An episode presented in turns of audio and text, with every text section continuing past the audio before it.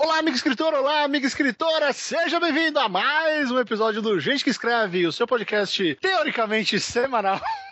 feito por escritores para escritores. É semanal porque assim, quando o cara começa a ouvir, ele pode ouvir um por semana, né? É. Mas agora a gente promete, a gente vai voltar. Eu acho que todas as tempestades passaram. O Rob tá gripado ainda, mas já tá passando. Eu tô bem. O Thor de Guadalupe tá começando a parar de bater aqui em casa. Então acho que agora a gente consegue gravar, né, Rob? Acho que sim. É, então tá bom. Pessoal, no Gente que Escreve dessa semana nós vamos falar sobre um tema que tem sido muito popular na caixa de e-mail, nas mensagens diretas, na timeline do Sr. Rob Gordon, às vezes na minha, que é a vida de freela. Como você faz para entrar no mercado de freelancer? Como você faz para ter essa vida maravilhosa, né, Rob? Que é de nunca saber quanto você vai ganhar no fim do mês. Exatamente. Porque freela é assim, né?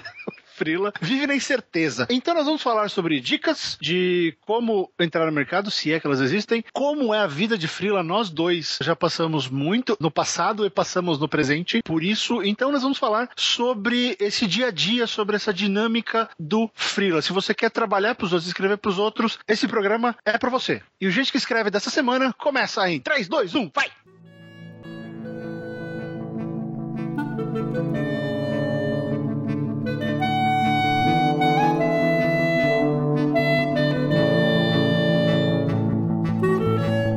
Muito bem, senhor Rob Gordon. A ideia foi sua, porque a sua caixa de e-mails parece estar mais cheia disso do que a minha. Tá bem cheia, tá bem tá cheia. bem cheia. Aliás, né, o pessoal continua mandando muita mensagem. Pararam de chegar os e-mails legais pedindo pauta. Que, né, pessoal, manda e-mail pedindo pauta. Vocês mandaram e-mail com ideias. O começo do programa teve umas 5 ou 6 pautas, não foi, Rob? Foi. Que veio de leitor, de ouvinte. Então manda aí que a gente grava a pauta que vocês pediram. É bacana ter essa interação. Mas o pessoal tem pedido muito, continua pedindo pra, por favor, ler meu livro. Como eu faço pra virar frila? Você pode traduzir meu livro de graça. É. Esses tópicos têm sido presentes. Mas enfim, o Rob acaba recebendo muito mais do que eu. Tem uma galera que também vem falar comigo, especialmente na área de roteiro e na área de jornalismo. Então nós vamos falar sobre isso. E eu, eu vou fazer de conta. Vamos fazer um, um RPG aqui. Eu sou o cara que quer entrar no mercado de Freela e o Rob é o veterano do Freela. Então nós vamos ter uma conversa. Vamos tentar ser uma crônica do Rob Gordon. O que, que você acha, Rob? Uh, eu tô gripado demais pra isso, tô morrendo, cara. Desculpa o gemido que, meu, eu tava com o microfone no, no mute aqui, porque, meu, eu tive uma crise de tosse que, meu, o gato quase infartou aqui do meu lado, cara. O gato ridículo quase morreu e talvez a gente perca o Rob Gordon durante a gravação. Nossa, tá foda, tá foda. Mas vamos lá, vamos lá. Oi, Rob, eu, eu queria, sou jornalista, acabei de me formar, eu queria pegar a Frila. Como é que faz? Cara, ajoelha e reza. Simples Só? assim, ajoelha e reza. Você nunca pegou um Frila? Ajoelha e reza pra um cair no seu colo, cara. Se eu não acredito em Deus, danou-se. Danou-se. Ó, cara, vamos, lá. É, pra, pra, pra, Vamos lá. falando sério, pra entrar no mercado de Frila, é. Eu tava falando sério. Não, não, não, não. Vamos deixar as brincadeiras sei. de lado. Né? Eu. primeiro, não tem regra mesmo, né? Não tem aquele negócio, olha, faça isso que você entra no, no mercado de Frila. É. Aliás, vamos explicar. De repente o cara não sabe, né?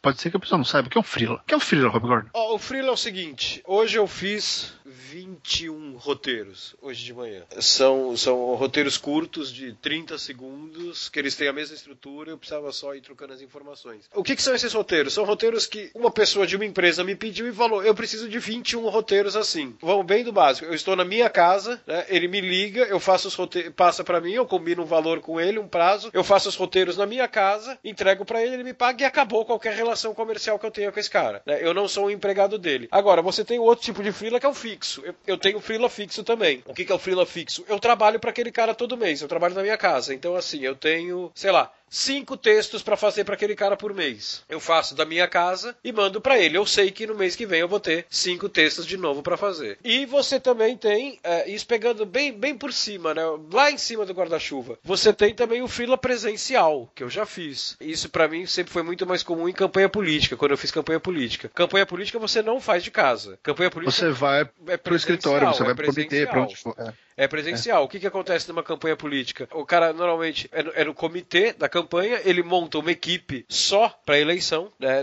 Não é, não é assim, você chega lá e todo mundo sempre trabalhou ali como se fosse uma empresa e você é funcionário novo. Não, normalmente você chega, tipo, tem das E 20 todo mundo é funcionário novo, né? é, exatamente. Das 20 pessoas que estão que, que, estão ali na sala, os veteranos são aqueles que começaram, tipo, três dias antes de você, né?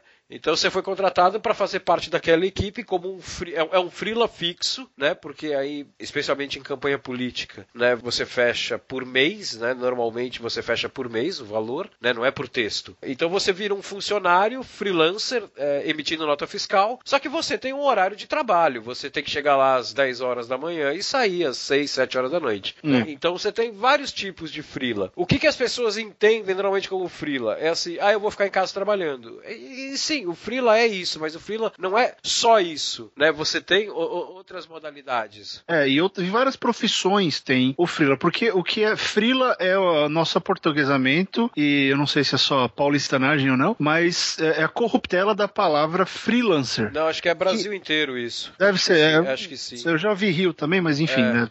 Para não, não cair naquela coisa de achar que porque São Paulo fala, o Brasil fala. Sim. Que vem da palavra freelancer, que é o cara que trabalha sem vínculo. Exatamente, sem vínculo ah, empregatício, exatamente. Você não tem vínculo empregatício. O freelancer, por exemplo, o seu pedreiro, você contratou o pedreiro para contratou o encanador. Ele é um freelancer. Ele, ele para você ele tá fazendo um freelancer, não trabalha para você toda hora, né? Quando você chama, ele pode até ter empresa dele, mas é mais ou menos assim, quando o cara vai lá e faz um serviço pontual, né? O freelancer é o cara que trabalha por conta, é, basicamente. Exatamente, exatamente. Ele trabalha é que o Brasil transformou todo mundo em pessoa jurídica, essa palhaçada desse sistema aí, mas no fundo, no fundo, esse monte de pessoa jurídica é tudo um bando de gente que trabalha por conta. É um bando de autônomo que se mata e o jornalismo, a comunicação é abarrotada deles, especialmente depois da, da grande derrocada das revistas e dos grandes jornais que aconteceu nos últimos 15 anos, né? Quando começou a se esvaziar as redações. Nossa, cara, eu lembro, quando eu trabalhava no Estadão, eram, eram 400 pessoas na redação. Se tiver umas 75 lá hoje é muito fazendo a mesma coisa. Quer dizer, os jornais encolheram, né? Mas, é, enfim, em termos de, de, qualidade, essa coisa tudo mudou. Mas o Freela é isso. O Freela é o cara que trabalha autônomo. Então vamos só brincar. Se você tem um blog e você escreve toda semana, mesmo que você não receba nada, você é um freelancer. Você freela para você mesmo. Sim. Né? Ninguém te contrata. O princípio, o princípio, é esse. O princípio é esse. É, exatamente. Então, assim, o Rob falou do ajoelho e reza na hora que você quer entrar. Mas, claro, esse é, é o desespero, porque se você está entrando no mercado, possivelmente é a única coisa que você pode fazer de cara. É torcer. Só que há caminhos porque só torcer não adianta, né? Porque se rezar e torcer funcionasse, padre não morria, né? Essas coisas não ah, aconteciam. Sim, sim. Freira tinha vida eterna. Então, como a gente faz para que essa torcida tenha um fundo de verdade, que alguém possa de fato te chamar para alguma coisa? Como começar o contato? Que é o grande ponto. Se você não tem contato, se você tá trancado dentro de casa e só fica no Twitter falando merda, as chances de que você consiga um trabalho são bem pequenas. É, é, é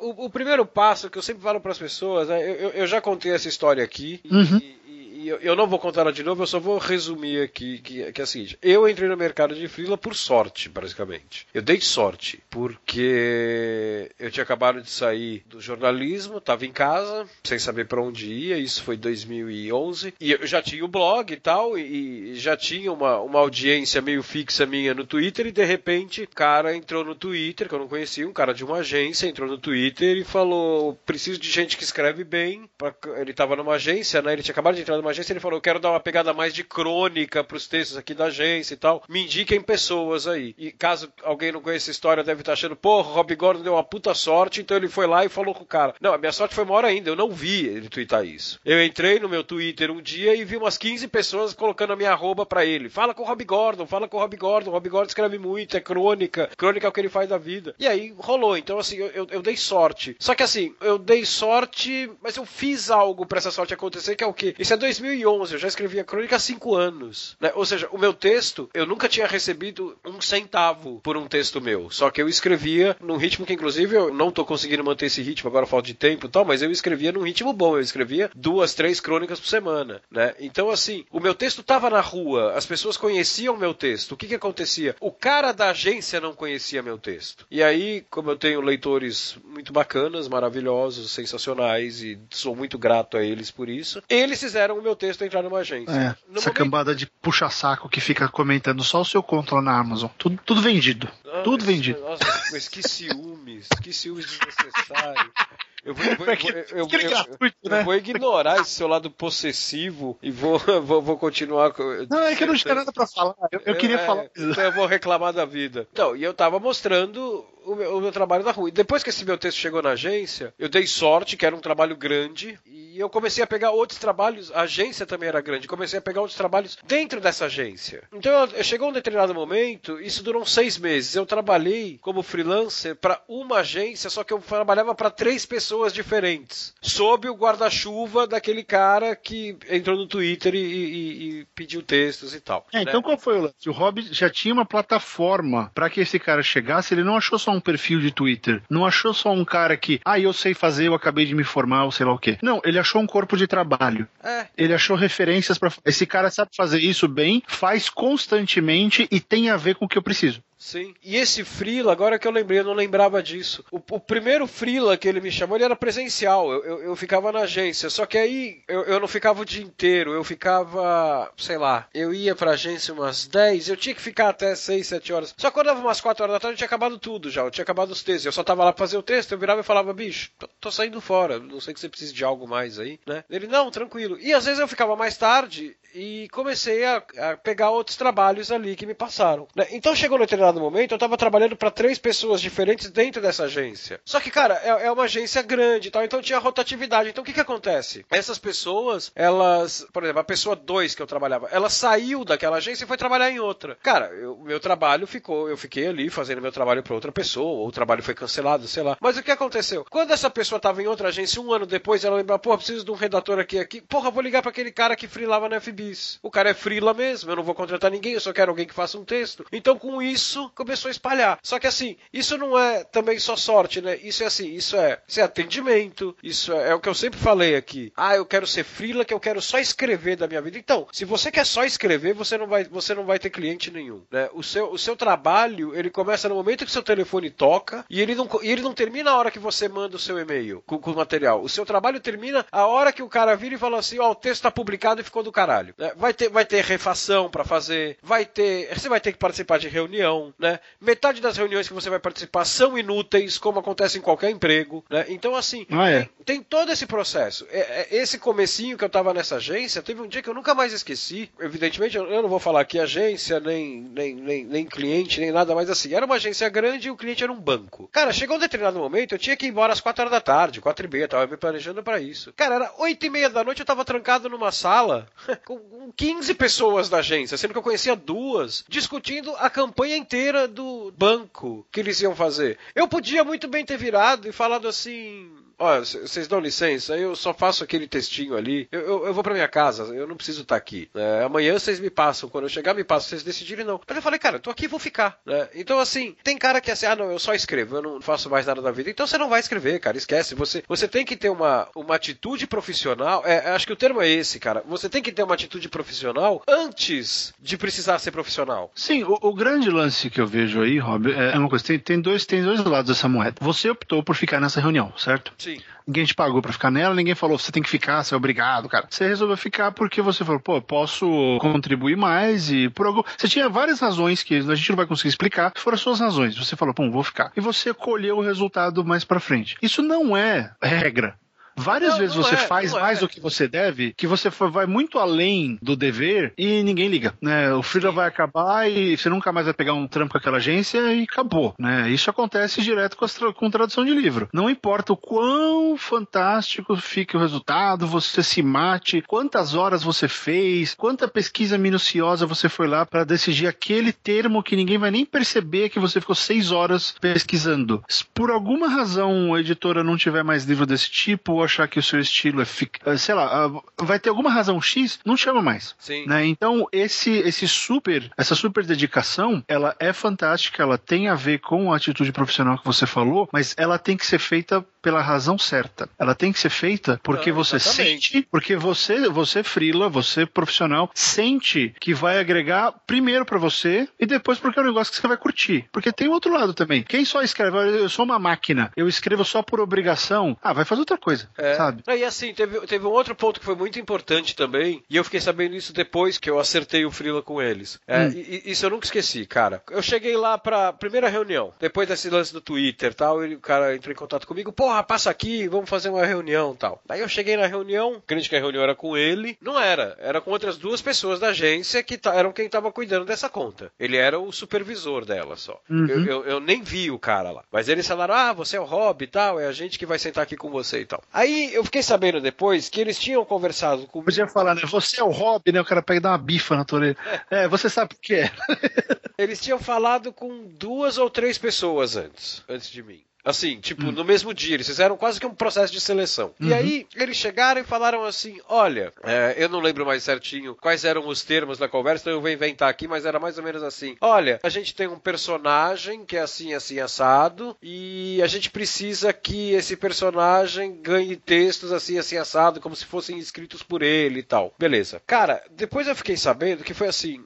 Não, primeiro eu vou contar o que eu fiz. Eles viraram e falaram: personagem assim, assim, assado, precisamos de texto assim, assim. Aí eu olhei e eu fiquei uma meia hora conversando. A primeira pergunta que eu fiz foi: mas peraí, esse personagem é X ou Y? Ah, é X. Não, porque aqui parece que não sei o que. Eu comecei a elaborar o personagem com eles. né? Foi, foi a primeira coisa que eu fiz, meia hora fazendo isso. Falei, pô, aqui seria interessante então se ele fizesse isso, isso e isso. Ou, ó, isso aqui não combina com essa personalidade dele. Né? Eu fui brincando de montar um personagem ali. E aí eu, eu vi que eles estavam gostando do assunto e tal. Eu falei, ah, a gente acabou a reunião, pô, a gente te avisa tal. Cara, eu cheguei em casa eles me ligaram, ó, a gente vai fechar com você e tal. E depois, bem depois, eu fiquei sabendo, assim, uma semana depois, né? Eu fiquei sabendo que eles chamaram outros caras que também escreviam, eram redatores, eram blogueiros, eram whatever, era gente que escrevia. E era, a conversa era totalmente diferente. Esses caras era assim: ah, a gente tem personagem, esse personagem aqui, a gente queria tantos textos sobre esse personagem. Cara, a primeira coisa que a pessoa falava era: é, ou eu cobro Quanto? tanto, ou qual, qual a sua verba? Cara, daí eles viraram pra mim e falaram assim: você foi o único que se preocupou com conteúdo em si. Aí eu falei: então, mas isso não quer dizer que eu não me preocupo com dinheiro, quer dizer simplesmente que eu precisava entender o trabalho pra primeiro calcular um valor, né? E segundo, porque pode chegar no momento que você criou um personagem que eu vou virar e falar assim: cara, desculpa, eu não vou saber fazer isso. É, Você exato. Você tem que respeitar, você tem que saber respeitar a sua limitação. É, então, e, assim- e só o entendimento te leva a isso. É, então, exatamente. E, e- e- e talvez eu tenha uma limitação de um negócio que eu não vou conseguir fazer, então por que, que eu vou passar antes que eu quero 3 mil, 5 mil, 8 mil? Eu não sei nem se eu vou conseguir fazer, né? Pra mim, eu- e, e pra mim não foi um negócio assim, ah, foi uma estratégia de negociação. Não, pra mim foi óbvio. Eu- assim, foi a primeira vez que eu participei de uma reunião pra fazer um negócio desse, escrever um negócio que não era jornalismo, né? Cara, pra mim foi meio óbvio. Eu primeiro discutir valor, eu tenho que chegar e- e entender o que a pessoa quer, né? Porque talvez eu não Ah, é, mas isso, tem- isso tem que ser com tudo, Rob. Acontece isso muito comigo quando eu recebo pedido de orçamento pra pra serviço de autor. O cara chega, ah, eu tenho um livro, quanto custa pra fazer leitura crítica? Eu não sei quantas,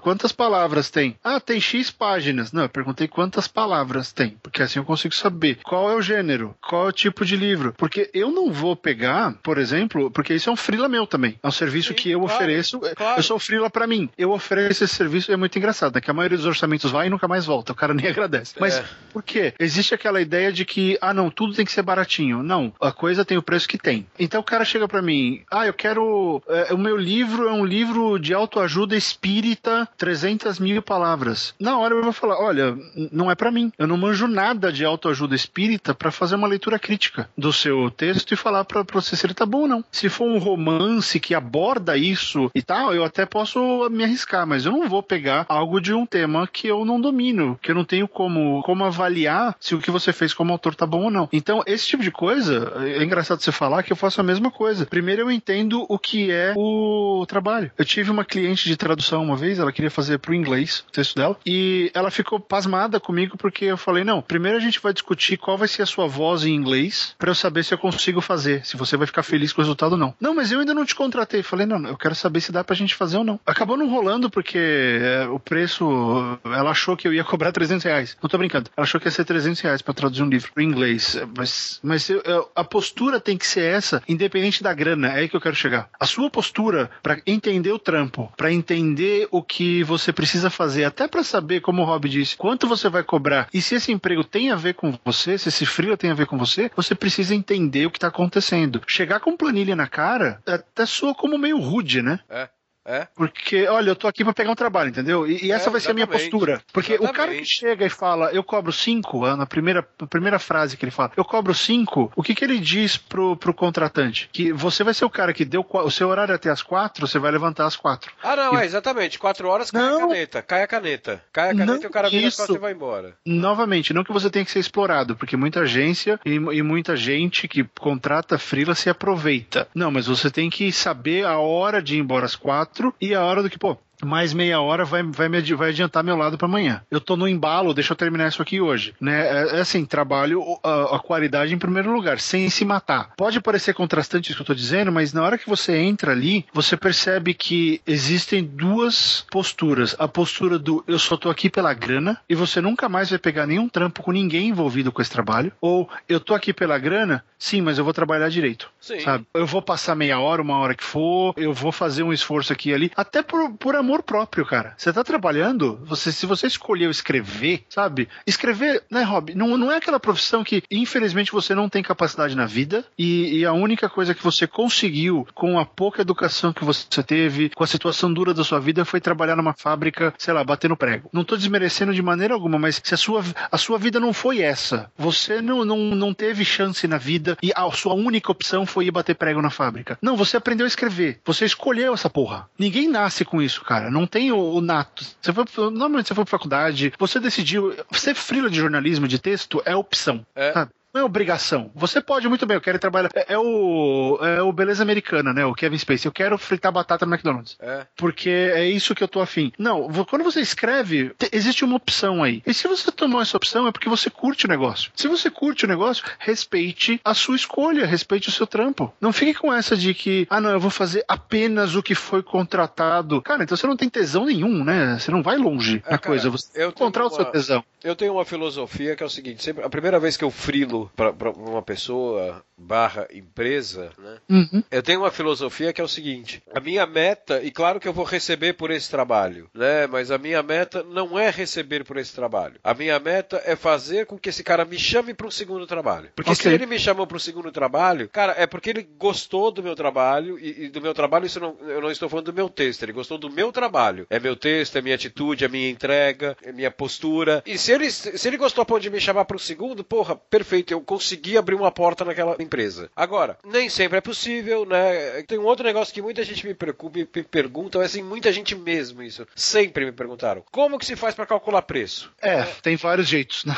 É, assim, eu, eu, de novo, não tem uma regra, né? Eu tô com uma formulazinha que eu, que eu tenho usado já faz uns uns anos e que eu tô com ela fresca na cabeça porque uma das pessoas que me mandou e-mail eu, eu expliquei essa forma para ela como que é. Qual é a sua fórmula, Rob Gordon? Eu calculo mais ou menos o volume de trabalho. Hum. Eu tenho um preço mínimo meu, né? Claro que isso não implica você virar para mim e falar isso acontece, isso já aconteceu, que é um negócio que eu só aconselho você a fazer quando você tem um cliente fixo, tal. Eu tenho um cliente fixo, isso é um parênteses curto. Eu tenho um cliente fixo que eu faço X roteiros para ele por mês. E um dia ele virou para mim e perguntou cara, é, eu tô com um roteiro aqui que eu que fiz, só que, porra, tem uma parte aqui que não tá legal, minuto 2 ao minuto 3. Cara, você não pode dar, dar, dar uma olhada e dar uma mexida aí, deixar mais com o seu jeito? Falei, pô, passa para cá. É, o cara é meu cliente. Daí eu, ele passou, eu, eu mexi, né? Fiquei meia hora mexendo aqui nisso. Ele virou e falou: pô, depois a gente coloca isso no bolo do mês tal. Eu, eu dou uma acréscimo. Eu falei: cara, desculpa, eu não vou te cobrar isso. Eu não vou. Eu, eu, eu fiquei meia hora mexendo no texto seu. Eu, cara, eu fiz uma gentileza, né? Ah, então você trabalhou de graça. Não, isso faz parte do atendimento. Eu atendo aquele cliente. É, é um negócio que não me custou nada. Eu tava parado aqui em casa. Fiquei meia hora azeitando um texto dele, né? Então, assim, é o tipo de coisa que eu não cobro, mas eu não aconselho ninguém a trabalhar de graça, a não ser que você tenha um cliente fixo, um cliente que você tenha um bom relacionamento. Porque tem muita gente que, primeiro, é a grande armadilha, né? Que é aquilo que até, é até meme na internet, né? Faz aí o seu texto ou o seu desenho tal, que você vai ganhar visibilidade. Então, visibilidade é a puta que eu pariu, porque você ah, não é. vai nem, nem assinar a porra do texto, você vai, né? Visibilidade nada, porque você, você vai colocar meu texto no Facebook como se ele fosse da sua marca e não meu. Então não tem uhum. visibilidade nenhuma, isso é mentira. Segundo, também não aconselho o cara vir e falar assim, muita gente vem me perguntar isso e eu falo, não pega. Que é o seguinte: bom, um cara me ofereceu fazer 80 textos, né? Pediu para fazer 80 textos, cada texto de três parágrafos, e ele vai pagar, sei lá, cinco reais cada texto. Não pega, não pega, não, não se vende texto por cinco reais. Se eu, eu, eu já fiz essa cagada no começo, né, de cobrar muito barato. Cara, é assim, se você aceita um trabalho, assim, trabalhando em regime de escravidão, quando você pensa em, em, em remuneração, cara, você não sai mais disso, né? Porque o cara pega e fala assim, porra, são 80 textos, ele vai pagar 5 reais. Cara, é, eu vou ganhar no volume. Não, não vai. Você vai ganhar 400 reais. É, e essa é a realidade, Rob, de vários portais de tecnologia, especialmente. Que eles têm essa mentalidade do eu vou te pagar por texto, eu vou te pagar por texto curto e uma merreca. para que o cara, de fato, vire um tradutor do Google. Ele passa o dia inteiro traduzindo notinha, achando que vai ganhar um monte. Só que aí, é. se o cara passou para ele só 10 textos por semana, você vai ganhar 50 reais por semana.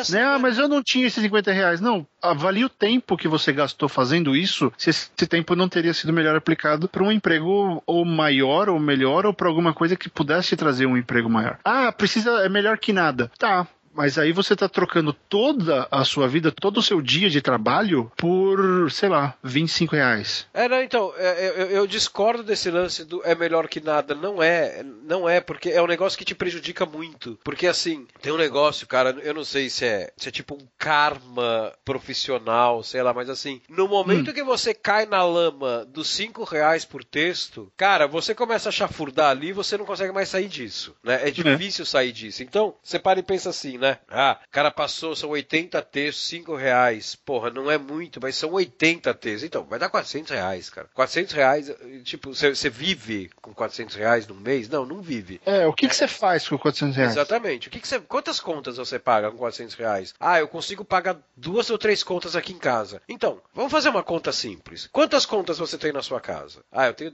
contando celular, tal, tenho 10 contas para pagar por mês. Beleza, com esse dinheiro você vai pagar duas. Né? Só que são 80 textos. Você vai, vai tomar todo o seu tempo. É, se você fizer, coisa que não deve, não deve ser padrão, 10 textos por dia, a gente está falando de mais de uma semana. Ou seja, se você trabalhar o mês inteiro assim, você não vai pagar. Se a gente fizer uma regra de 3 aqui, você não vai pagar suas 10 contas, você vai pagar 8. Ou seja, seu mês não virou. Né? E assim, mesmo se você pagar as 10, você precisa comer no mês seguinte. Como é que você vai fazer? Uma fórmula que eu tenho é o seguinte seguinte, eu calculo. É, isso que eu ia falar, você fugiu da fórmula. Não, então, eu calculo. Não, por exemplo, se o cara vira pra mim e fala assim, são 80 textos de três parágrafos cada um. Cara, eu ia virar e falar primeiro, qual é o assunto do texto? Ah, é sobre uh, Iron Maiden. Jardinagem. Não, não, Iron Maiden. Pô, Iron Maiden é um negócio que eu manjo. Iron Maiden eu consigo. Pelo menos os cinco, os cinco primeiros textos eu consigo sentar e fazer de cabeça. Você faz só de pensar, né? Sem... É, só de, só de lembrando tal. Não preciso nem olhar o nome do disco. Eu sei, o nome não, o ano do disco. Eu sei o ano do disco. Né? Eu sento e faço aqui, pô. Então, pô, dá pra cobrar tanto. Agora, são 80 textos. E é, usando o seu exemplo aí, ah, jardinagem. Pô, jardinagem eu vou ter que ficar horas pesquisando antes de fazer cada texto. Né? Então, cara, isso tem que ser levado em conta. Não é só o trabalho da redação, é o trabalho da pesquisa. Né? Você tem que ter um trabalho de pesquisa antes de escrever um texto, quando ele, quando ele não é ficção. Né? E se você não, não entende do assunto, cara, essa pesquisa é demorada. Isso tem que estar tá dentro do seu preço. Você não está cobrando o seu texto, você está cobrando o seu tempo. Né? Então, a minha regra, o primeiro elemento é esse: eu cobro o meu tempo. Eu imagino quanto tempo eu vou demorar para escrever aquilo. E eu sempre tive, eu, sempre não, mas no começo eu tinha um problema muito grande com isso, porque eu escrevo muito rápido. Então as pessoas chegavam para mim e falavam: faz aí um texto XYZ. Vamos dizer que hoje, chutando valores aqui, hoje é um texto que, sei lá, eu cobraria, sei lá, chutando mil reais tá? Na época que eu, eu, eu, era verde demais, cara, o que, que eu fazia? Eu pensava, porra, é um texto que eu vou fazer em meia hora, esse texto. Né? Você não cobrava... cobrava a sua expertise, né? Você é, cobrava exatamente. tempo eu cobrava, você cobrava 200. Eu, eu, cobrava, exatamente, eu cobrava meia hora do meu dia. Até um dia que eu comecei a me ligar, eu falei, cara, eu, eu, esse texto eu faço em meia hora, não é porque o texto é fácil, é porque eu faço em meia hora, isso precisa ser cobrado. É, a sua preparação, o que é, você sabe. Então, no, no seu caso, o, o texto do Iron Maiden, ele é mais até caro, ele, é. ele deveria ser mais caro, Bob, do é. que o de jardinagem. Exatamente. Porque o Maiden, você já dedicou anos à coisa. É por isso que eu não consigo vender nada de Star Wars. Não que eu cobre caro, um que ninguém quer me pagar pra escrever sobre Star Wars. Ou sobre ficção científica, que é outra história. Porque a agência não faz isso, né? A agência não, não contrata textos pensatas, esse tipo de não. coisa. Contrata outras coisas. Mas enfim, você tem que levar em conta a sua preparação para aquilo. Se você é especialista em, em Apple e você vai escrever para um portal de, de tecnologia, você não pode fazer um texto por cinco reais. Você é especialista naquilo, você manja mais daquilo do que as outras pessoas. Você tem acesso à informação, você tem a certeza daquela informação. Então, isso tem que ser colocado dentro do seu orçamento. Você tem que levar em conta a dedicação que você já tem àquilo. E não é um valor de, ah, porque eu sou muito bom. Não, não. Você já sabe, vai ser mais rápido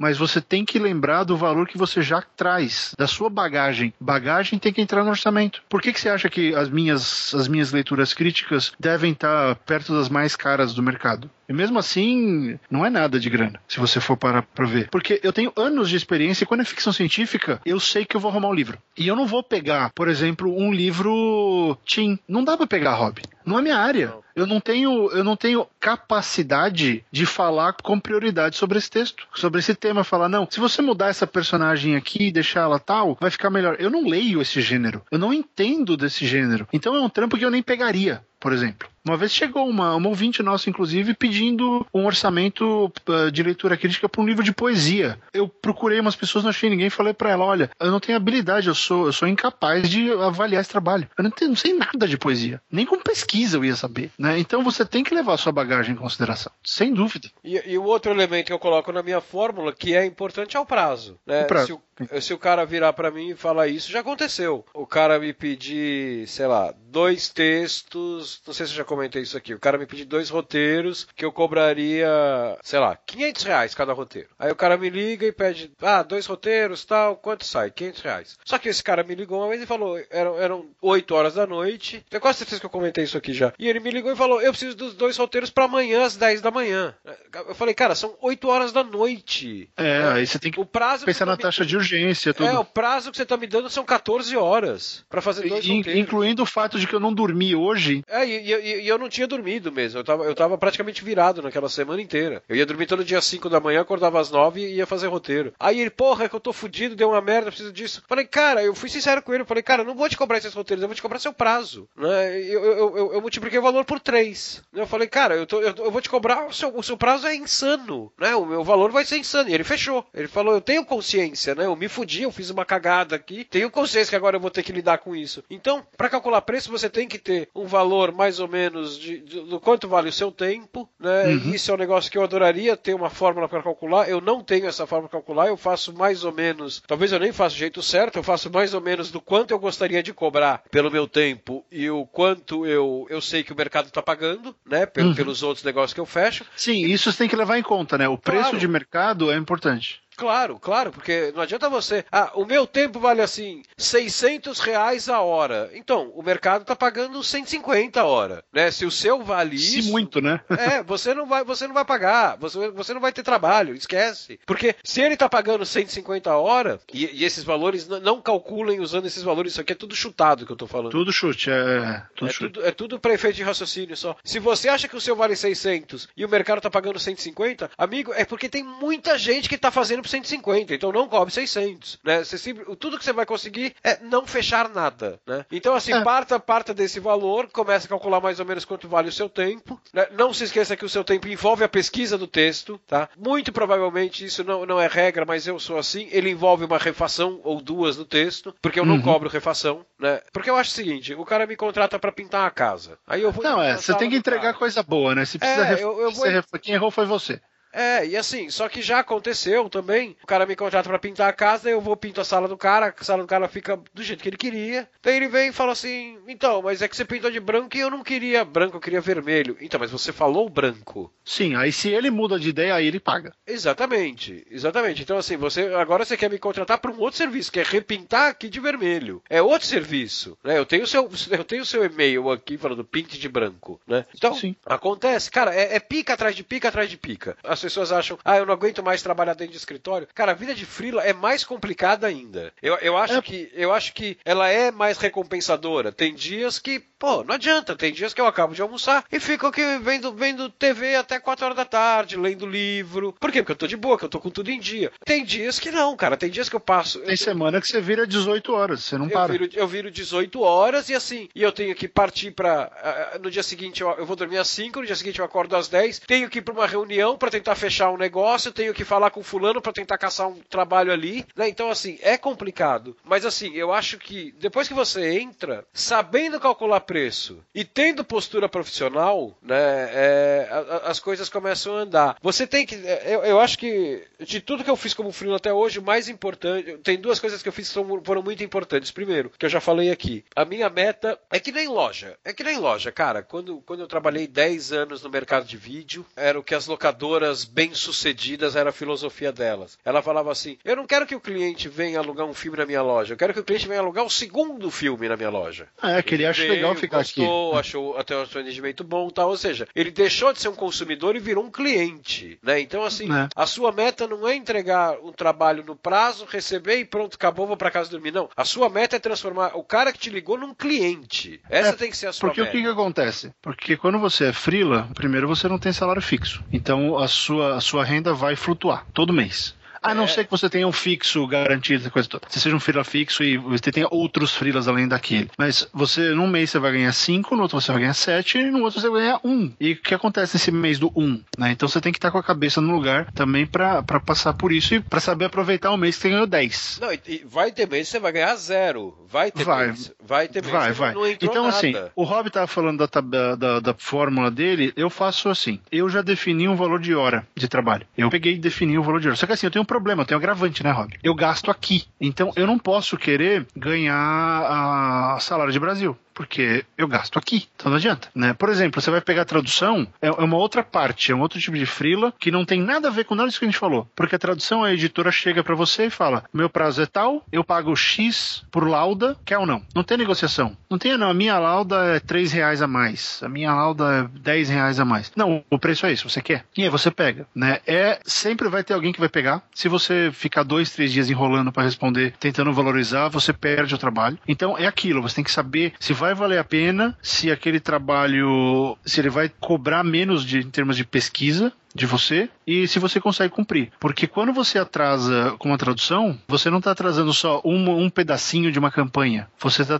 atrasando a peça principal. Sem livro não tem nada, né? Então é uma outra relação. É muito mais naquela coisa de você cria a relação com os editores traduzindo bem, entregando no prazo. Quando você tiver problemas, você avisa na hora. Né? Eu, eu falo, eu, eu perdi, teve uma que eu fiz, eu, eu machuquei o braço. Eu caí da escada.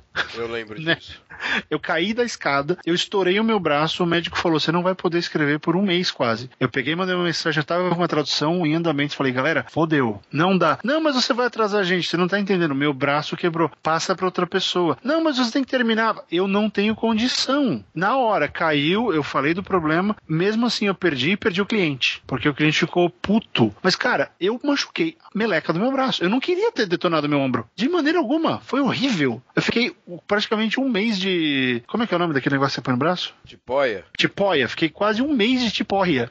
Mas o cara queria que eu traduzisse um livro. Eu falei, não dá. Perdi o cliente porque ele achou. Mas mesmo assim, a coisa certa a fazer foi essa. Aconteceu, você entra em contato e avisa. Olha, é, vou estourar dois dias. Deu um problema, não vou poder entregar. Toma aqui de volta, não precisa nem me pagar. Você faz a coisa certa. Porque é a sua, é a sua prática, é a sua, é a sua postura. Na maioria dos casos, dá super certo. Olha, vou precisar de mais uma semana. Aconteceu outra coisa, ah, não, tudo bem, obrigado por ter avisado. E sempre vem, obrigado por ter avisado. Por quê? Muito, o que, que muita gente faz é o cara que perde todos os clientes. O cara espera chegar o prazo. É, ele liga né? Rob, seu, seu roteiro é pra hoje. Não, é hoje às 5 da tarde. Da 4h45 o Rob me liga. Putz, Barreto, aconteceu um negócio aqui em casa, o gato tá indo pro veterinário e eu só vou poder entregar o seu texto daqui a um mês. Oi? Não, isso não existe. Você ter um problema vai atrasar, você já tem que avisar. Olha, vai atrasar, né? Ou eu vou precisar de mais X dias, ou tem, tem problema, como é que a gente pode fazer? Porque, cara, é, tudo isso que o Rob falou, é esse atendimento constante, é, é prestar conta, é não sumir. Mesmo que você tenha dois meses para fazer o trabalho, não some. Manda aquele e-mail de, ó, oh, tô aqui, já fiz tantos por cento, manda uma dúvida, se mantém presente na mente do cara. Pro, cara saber o que ele tá fazendo. Porque tem aquele cliente que vai chegar, será que vai vir? Ele começa a questionar. Você, mas será que veio? Não falou nada. O cara sumiu. Faz um mês que ele não manda um e-mail. Será que tá tudo bem? Eu vou escrever. Aí você, ah, o que esse cara tá me cobrando? Ué, você sumiu, né? Então é um negócio constante, enfim. Tenta descobrir quanto vale a sua hora de trabalho. O hobby tá certo em ter um mínimo. No caso de tradução ou, ou outros serviços, você pode definir um preço por palavra. Olha, o seu texto, ou por lauda, né? A velha lauda é. jornalística. Define uma tabela e fala: olha, o preço é esse e acabou né? E esteja preparado para ouvir nãos, porque o cara vai achar que você tá pensando só em você. Você tem que pensar em você. Vale a pena você pegar um trabalho período integral que vai te cobrar um monte de coisa e receber, como o Rob disse, dinheiro suficiente para pagar metade das suas contas e você não vai poder fazer mais nada? Vale a pena fazer isso ou arriscar e, tentar pegar vários trabalhos menores que te ajudem a pagar as 10 contas em vez de garantir só 5? Né? Você tem que gerenciar a sua vida. Frila gerencia a vida a cada decisão a cada trabalho. Eu, por exemplo, tenho alguns tipos de tradução que eu não pego mais, Rob, porque não vale a pena. Vai tomar três meses da minha vida, não paga nenhum aluguel, porque tem algumas editoras que estão pagando bem pouco, então eu tenho que escolher bem. Essa aqui vai valer a pena, o autor é legal, é um, é um assunto que eu vou fazer com o pé nas costas. Outro dia eu, eu recusei uma de ficção científica super pesada, que o prazo era um mês, 400 páginas. Falei, não tem condição. É. Eu avalizei a minha vida, falei, não dá para pegar esse trabalho. Eu tive que dizer não. E eu prefiro, né, fazer isso do que, do que depois me queimar, entregar um trabalho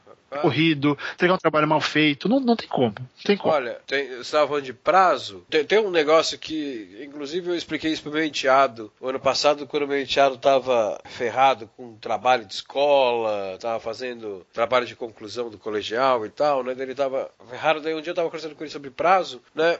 A, a regra ideal, nem sempre eu consigo fazer isso. A regra ideal, pelo menos para mim, é o seguinte: eu estou aqui casa, quieto na minha. Daí liga um cara e fala, pô, precisa de um texto assim, assim, assado, eu fecho com o cara, eu preciso pro texto para daqui duas semanas. Beleza? Beleza. Cara, o que eu faço? Eu, eu faço texto amanhã. Né? Eu recebo, eu faço. É a melhor maneira de, de, de, você organizar seu tempo. Só que nem sempre isso é possível. Às vezes você está no meio de outro trabalho, ou às vezes não é um texto, são dez, né? Não dá para se ver, tipo, então já vou fazer e tirar da frente. Não, são dez, vai demorar uma semana fazendo. Prazo é um negócio essencial. E, e, tem uma dica que eu coloco que eu aprendi com meu irmão isso, cara, que é o que eu passei menteado e eu aprendi com meu irmão. Que é um negócio até grosseiro, mas, mas funciona, que é assim, é a regra do dia da caganeira. Então é o seguinte, é meu irmão que me ensinou isso, cara. O trabalho é pro dia 20, então tá. Sempre parta do princípio que dia 19 você vai ter uma caganeira, você não vai conseguir chegar perto do computador. Esteja com ele pronto no dia 18. Então o que, que você faz? Para quê? Para entregar no dia 19 de manhã o trabalho que você tem que entregar no dia 20. O que, que você faz? Você pega o, seu, o prazo que você combinou com o cara, você reduz 5, 10% desse prazo para você. Você coloca um outro prazo para você e fala, ele tem que estar 2, 3, 5 dias, dependendo do prazo, 5 dias antes entregue. Por quê? Porque se você deixar pro último dia, isso, cara, é senso comum. Se você deixar pro último dia e der uma merda no último dia, você se fudeu. Você se fudeu, você não tem mais espaço de manobra, você não tem gordura nenhuma. Né? Então o ideal é sempre assim: recebeu, faz. Não dá para fazer, trabalha com o prazo, mas é o seguinte: é, isso é um negócio que, meu. É, isso é pra coisa curta, né, Rob? Porque, por exemplo, na tradução, tanto não, faz. um dia antes, um dia não, depois. Pra, eu peguei um trampo ano passado, sei lá, que o prazo era três meses. Eu peguei ele em janeiro, tinha que entregar entregar ele na última semana de abril, até o final de abril. Eu tinha que entregar 30 de abril. Uhum.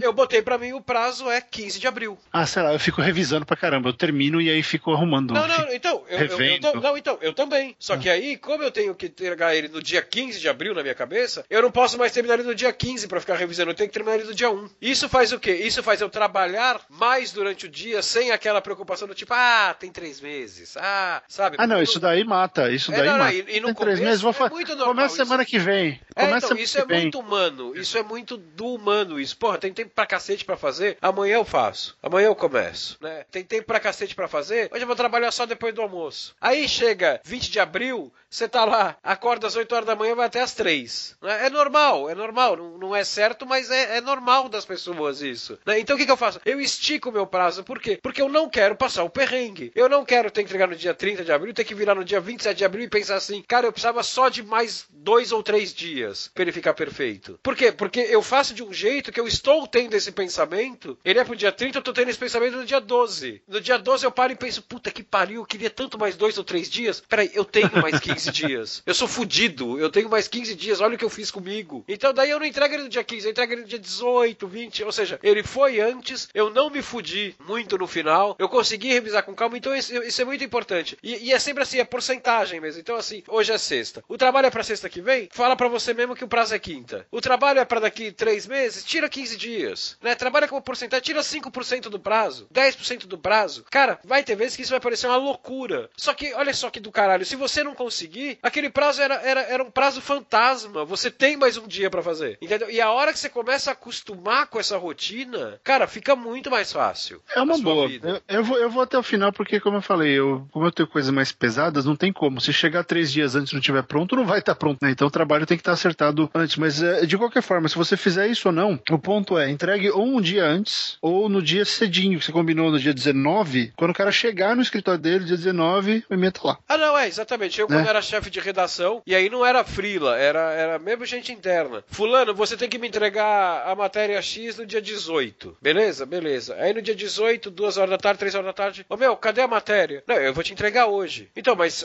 eu preciso dela para hoje. E assim, se você me entregar hoje às 8, eu não estou mais na redação. Né? Não, não me adianta nada. Se você me entregar ela às 10 horas da noite ou amanhã, quando ela não me serve mais, é a mesma coisa. Então, assim, ah, tem que entregar no dia 20? Entrega no dia 20 de manhã. Né? O, cara, o, é, é, o cara chega, o trabalho tá lá. O cara chega, tá lá. Porque tudo isso é impressão, sabe? Porque, e ainda mais no meu caso, que eu tenho fuso. Então, se eu resolver mandar na hora que eu acordar no dia do prazo, chega na hora do almoço no Brasil. É. E aí o cara, o cara já vai chegar, vai ficar a manhã inteira pensando: cadê o Barreto? Será que o livro tá pronto? Porque o Barreto sumiu dois meses, eu não sei. Será que vai chegar hoje? Não chegou hoje. Será que vai chegar? Então, a coisa é assim: você tem que antecipar quando o cara pensa, será que. Ah, tá aqui o texto. É, e, e, assim, e, jogue limpo, né? É assim, é, essa semana eu tive, um te tive uns textos para fazer de um cliente meu, e, meu, essa semana eu tava derrubado de gripe, eu não tava conseguindo, cara. Tipo, eu escrevia meia hora e tinha que parar para descansar e tal, cabeça, meu, não enxergava nada na minha frente. Aí, chegou uma hora, eu tinha que entregar o texto pro cara, sei lá, na quarta-feira, e eu fazendo o texto na quarta. E, e, eu tenho um acordo com ele que é o seguinte: eu entrego na quarta, três horas da manhã. Porque quando eu falo que eu vou entregar na quarta, ele sabe que vai estar só na quinta. Porque normalmente ele me passa a pauta na terça, eu produzo na quarta, entrego na quarta, três horas da manhã, porque ele precisa daquilo na quinta. E aí eu virei para ele e falei: Cara, não tá dando, eu, eu não tô conseguindo render como eu rendo normalmente. Se eu te entregar isso, só que eu não decretei, eu perguntei. Eu falei: Se eu te entregar isso hoje, ao invés de entregar às duas horas da manhã, que é o que eu entregaria normalmente. Eu te entregar amanhã na hora do almoço, vai complicar você? Que eu, eu não tô legal, cara. Ele, não, tranquilo. Então, assim, joga limpo. Só que joga limpo com, com antecedência, né? Se eu mandar uma mensagem sim, pro cara às duas horas da manhã falando, não vou conseguir, né? Porra, aí é sacanagem. Que ele vai acordar, o seu prazo tá estourado. É. é sim, é, é, todas essas decisões que a gente tá falando, pessoal, elas acarretam riscos. Como eu falei, por exemplo, teve um trabalho que eu tive problema, eu avisei e eu perdi do mesmo jeito. Mas eu tô com a consciência limpa de que eu avisei dois meses antes, né? De um prazo de um trabalho cujo prazo eram três. Lógico, lógico, então ainda dava para os caras acertarem. Mas enfim, todas essas decisões,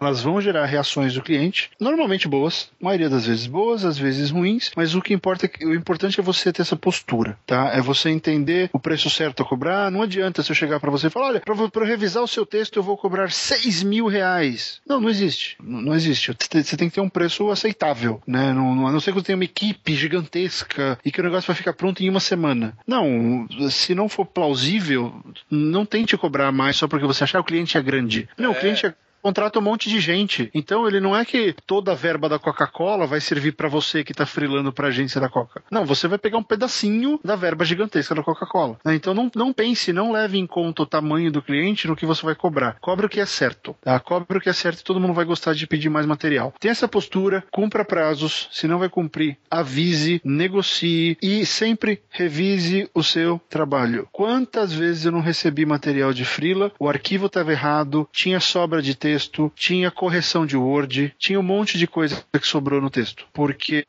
o cara, o cara que entregou em cima da hora nem checou o arquivo. Aqui em casa, que como é que eu faço? Todo frila meu é o seguinte: eu termino, eu não reviso. Eu dou uma lida só, mas não reviso, reviso. Eu dou uma lida. Né? Aí o que, que eu faço? Aí eu passo pra minha revisora, que é minha mulher. A Ana lê todos os meus frilas. Todos. Aí ela marca umas coisas ali e tal. Ela sabe, normalmente, ela conhece meu texto, ela sabe onde tá estranho e tal, né? Daí ela me passa, daí eu arrumo tudo. Aí depois que eu arrumo tudo, aí eu reviso, porque ela revisa mais. É, ela revisa texto, mas tem assunto que ela revisa o próprio conteúdo que ela conhece. Né? Aí, depois que eu recebo dela, eu reviso em voz alta o texto, monto, quando é roteiro, eu monto a minha grade de roteiro, né? Que o roteiro eu, ele, ele, tem uma grade ali, né? De áudio e vídeo e tal que eu tenho. Aí eu reviso essa grade de áudio e vídeo e aí eu mando. Então, assim, e, e, e às vezes eu ainda fico encanado. Depois que eu mando, eu reviso de novo, que eu falo, puta, eu, meu, tem, tem, algo me incomodando ali. Porque daí, se eu achar um erro, eu já mando logo em seguida, tipo, olha, mandei a versão errada tal, é esse aqui. Né? Mas assim, revisar nunca é demais, né? Mas claro, dentro do prazo. E outra coisa que, que é importante também, a gente tava quase deixando de fora, é o seguinte: você é chamado para uma reunião, você. O cara quer, quer fazer um briefing com você. O cara te explica na reunião e tem cara que. Não adianta, tem cara que ele explica você não entende, né? O que o cara quer. São aqueles caras que ficam falando muito de conceito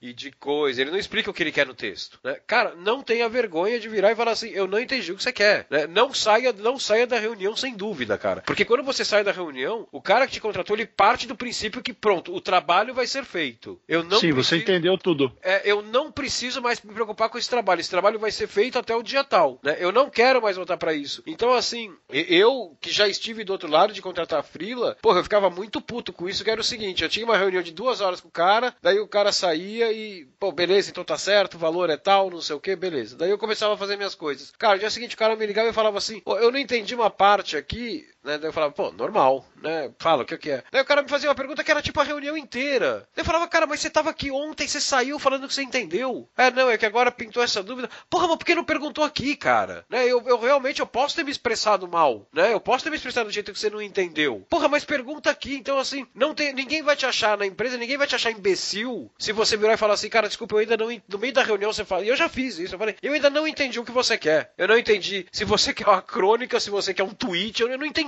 cara caralho. E é, é, é, ninguém vai achar você imbecil por isso. As pessoas vão achar você imbecil se você sair falando, então beleza, dia 18 trabalho tá aqui. Três dias depois você liga e fala assim, então eu tô meio perdido aqui, o que, que é que você quer mesmo? Aí vão achar que você é debental, porra. Você não tava presente ali, né? Era, e o cara ficou três dias para fazer um negócio que ele não começou porque ele não entendeu. Porra, o cara tava aqui, então assim, pergunta, não, não tenha medo, ninguém, ninguém na empresa vai achar você burro, nada disso. Isso, meu, é, isso é vital. Você tem que sair do briefing, você tem que sair com todo o trabalho dentro da sua cabeça já. Você pode até não saber, putz, eu não sei como eu começo o texto, putz, depende muito da pesquisa, mas você tem que saber o que seu cliente quer. Senão a coisa não vai andar. E, e assim, e o cliente, cara, por que, que as pessoas passam? É, eu fazia isso, por que, que eu passava frila para as pessoas? Porque eu, eu um, eu não vou ter tempo de fazer o um negócio. Então eu tenho uma equipe de quatro pessoas, no, tem agência que tem uma equipe de 40, mas o cara não, vai, não tem ninguém para fazer aquele negócio ali. O que, que ele quer? Ele quer que o negócio fique pronto sem ele ser incomodado. Ele está pagando para isso. Então, assim, ele tirou uma tarde para falar com você, aproveite essa tarde, tire todas as suas dúvidas, pergunte, pergunte de novo. Se não ficou claro, pergunte de novo. Se você tiver ideia, sugira. Sugira ali, fala, porra, e se a gente fizer isso, isso, isso? É capaz do cara falar, não, vai ficar uma merda por causa da outra campanha, assim, assim, assado. Mas, cara, é, é muito importante esse diálogo. E isso também não é fácil, porque o cara da, da, agência, cara, é, essa, essa primeira agência que eu trabalhei, essa que era grande, depois eu fiz vários outros trampos para eles e tal. Cara, chegou ao ponto, isso não é exagero meu. Eu entrar na reunião, a, a, a pessoa A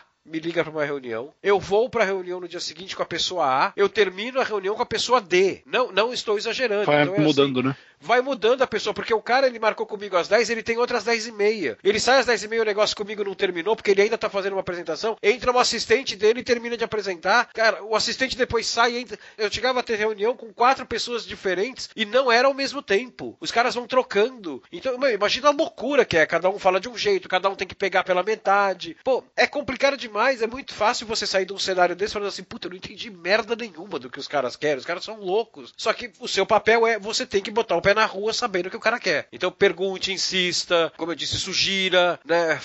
Seja claro quando não entendeu, falando, não entendi o que você quer aqui, eu não entendi qual é a pegada do texto, eu não entendi qual é a mensagem que você quer passar no texto. Isso é só para ilustrar aquilo que eu falei, né? O trabalho não começa a hora que você abre o Word, o trabalho começa a hora que você atende o telefone. O nome disso é postura, né? A sua postura não é só fazer um texto bom e entregar no prazo, não. A sua postura é atendimento, a sua postura é, é, é, é desde a compreensão do briefing até a entrega do material, né? É, é, todo um trabalho de postura. Então, ah, eu sou freelancer, o que, que você faz? Eu só escrevo. Não, você, você não só escreve, você atende clientes. É diferente, você tem que ter essa postura, né? Você tem que resolver o problema do cliente. Esse, esse, essa, essa é a sua missão. Você tá ali para isso, né? Tá ali pra isso. anel publicitário. Exatamente. Você tá ali para isso. Escrever é só a sua ferramenta. Você atende é. problemas do cliente. Exato. Então, ó, vamos resumir tudo para poder encerrar esse programa? Primeiro, você tem que ter uma presença ligada ao que você faz. Então você tem que mostrar trabalho. Como, seja um portfólio, seja um blog, seja um, um reel de filmes, o que for. Você tem que ter algum jeito de mostrar por aí o seu trabalho. Isso quer dizer que você vai ficar o tempo inteiro divulgando, olha, está aqui o meu trabalho, não sei o quê. Não. Divulgue a coisa certa na hora certa. Mostre para as pessoas que você tem a agregar para aquela área que você escolheu. No caso do hobby, por exemplo, ele chegou por causa das crônicas. Eu sempre vou pelos textos de cinema, pelos meus contos na Amazon, as pessoas me pedem para fazer coisas porque elas leem o que eu faço, fazem os meus cursos e sabem que eu sei do que eu tô falando. Então, por quê? Você fez alguma coisa por ela ou para alguém que ela conheceu ou na frente dela em algum outro lugar. Resumindo, apareça, né? Tenha uma presença que tenha a ver com o seu trabalho. Não adianta você ficar o dia inteiro falando palavrão e falando de futebol se o seu foco é querer ser tradução de texto científico de, sei lá, vulcão. Não tem absolutamente nada a ver. Né? Então, use, use, utilize a sua presença online para construir a sua marca. A sua marca vai atrair trabalho, vai ajudar a atrair trabalho. Não trabalhe de graça se você puder evitar. Tenha uma postura profissional séria. Pense no atendimento desde o primeiro e-mail que chegou até o último contato com o seu cliente. Cumpra prazos. Tem problema no prazo? Avise. Entre no trabalho sabendo que você pode levar o calote, que pode demorar para chegar o dinheiro ou que você pode receber exatamente no dia que você pagou. Cada cliente funciona de um jeito. Mas entre sabendo que há riscos e também há muito, coisas muito boas a serem conquistadas. Preste atenção nos briefings, preste atenção no que o cliente quer. Se alguém te contratou para escrever um texto, não é o texto que você quer escrever para ele. Exatamente, isso é muito importante. É o texto que você precisa escrever para passar a mensagem que ele quer. Quer ver? Por,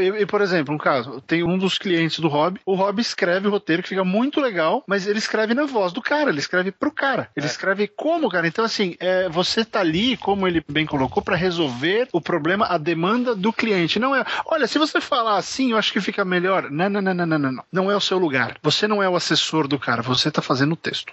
É, né? Então, entenda o seu lugar. Entenda, isso não tá dizendo baixe a bola, não, não. Entenda qual a sua função e execute a sua função, tá? Se alguém começar a te pedir para ser assistente, definir coisas, gerente de campanha, gerente de sei lá o quê, aí você faz. No momento você tem que pegar o briefing, descobrir a melhor maneira de fazer e executar o que foi pedido, tá? Dentro do prazo. Então, se você entrar numa antologia e alguém pediu uma antologia de um conto de 70 mil palavras sobre artefatos alienígenas, não tente entregar três dias depois um texto sobre vampiros com 150 mil palavras. Ou mesmo, mesmo com 70 mil no prazo, né? Tipo, porra, é que eu achei que o de vampiros ia ficar mais legal. É, então não, você faz não é. vampiros para você e não recebe, pronto. É, exato. A coletânea é sobre artefatos alienígenas. Você não muda o briefing. O briefing é esse, tá? É, exatamente. É... Você pode sugerir, você pode sugerir, você pode virar e falar, pô, tava pensando isso pode acontecer depois, que acontece muitas vezes quando você já tá trabalhando, você saiu da reunião, você tá trabalhando, pô, eu tava pensando aqui,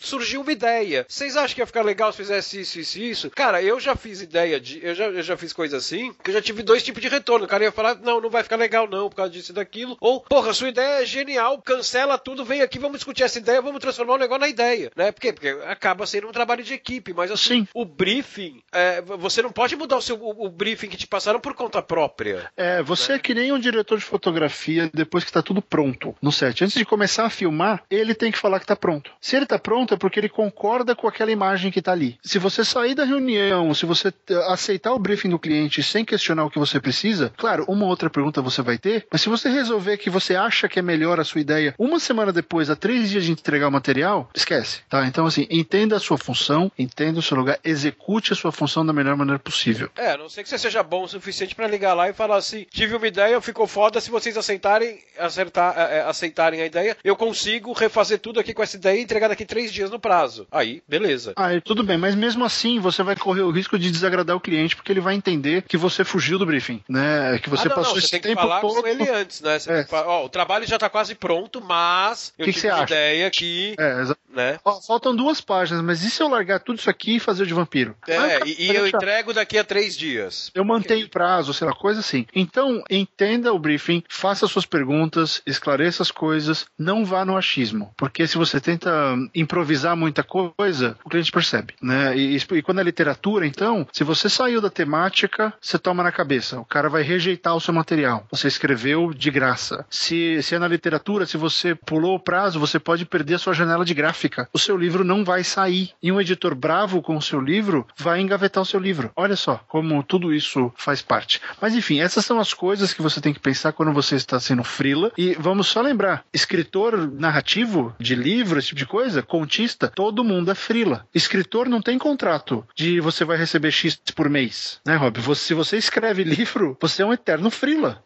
É, Então, é, cada livro seu, isso não é só publicitário. Você quer entrar na literatura? Não, a sua vida é de frila.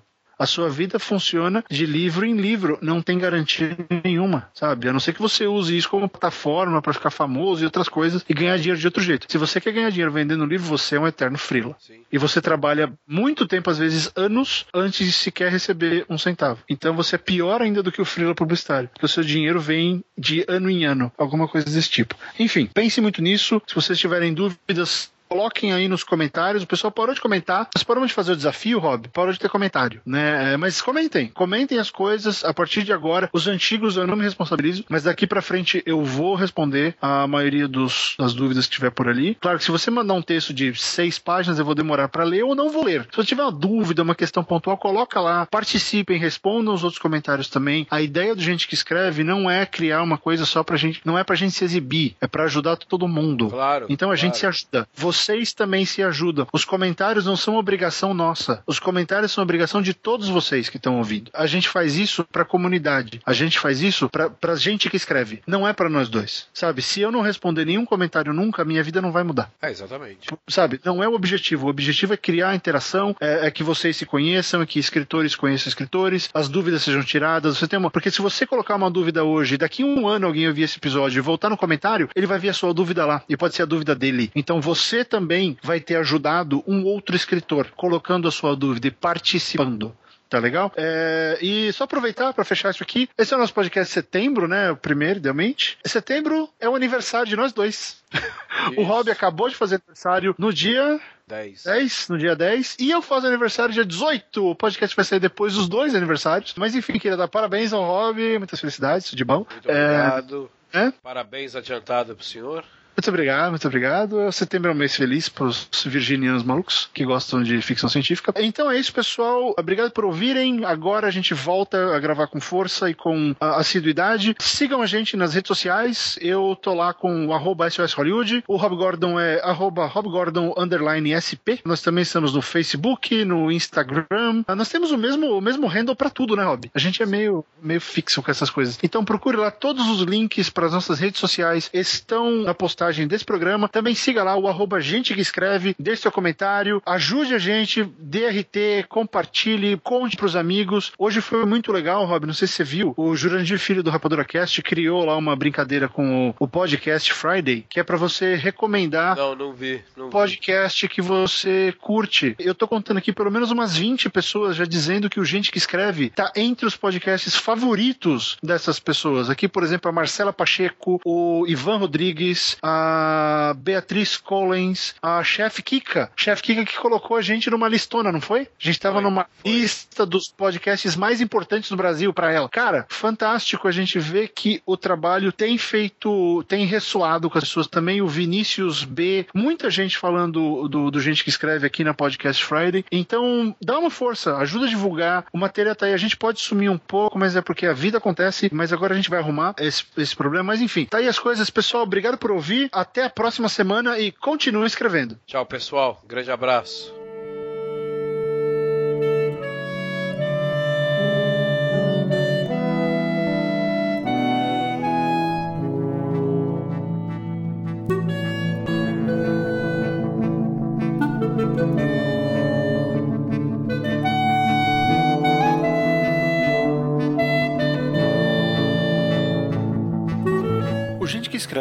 Apresentação de Fábio M. Barreto e Rob Gordon. A trilha sonora de Daniel Bellieni e a edição é de Fernando Baroni.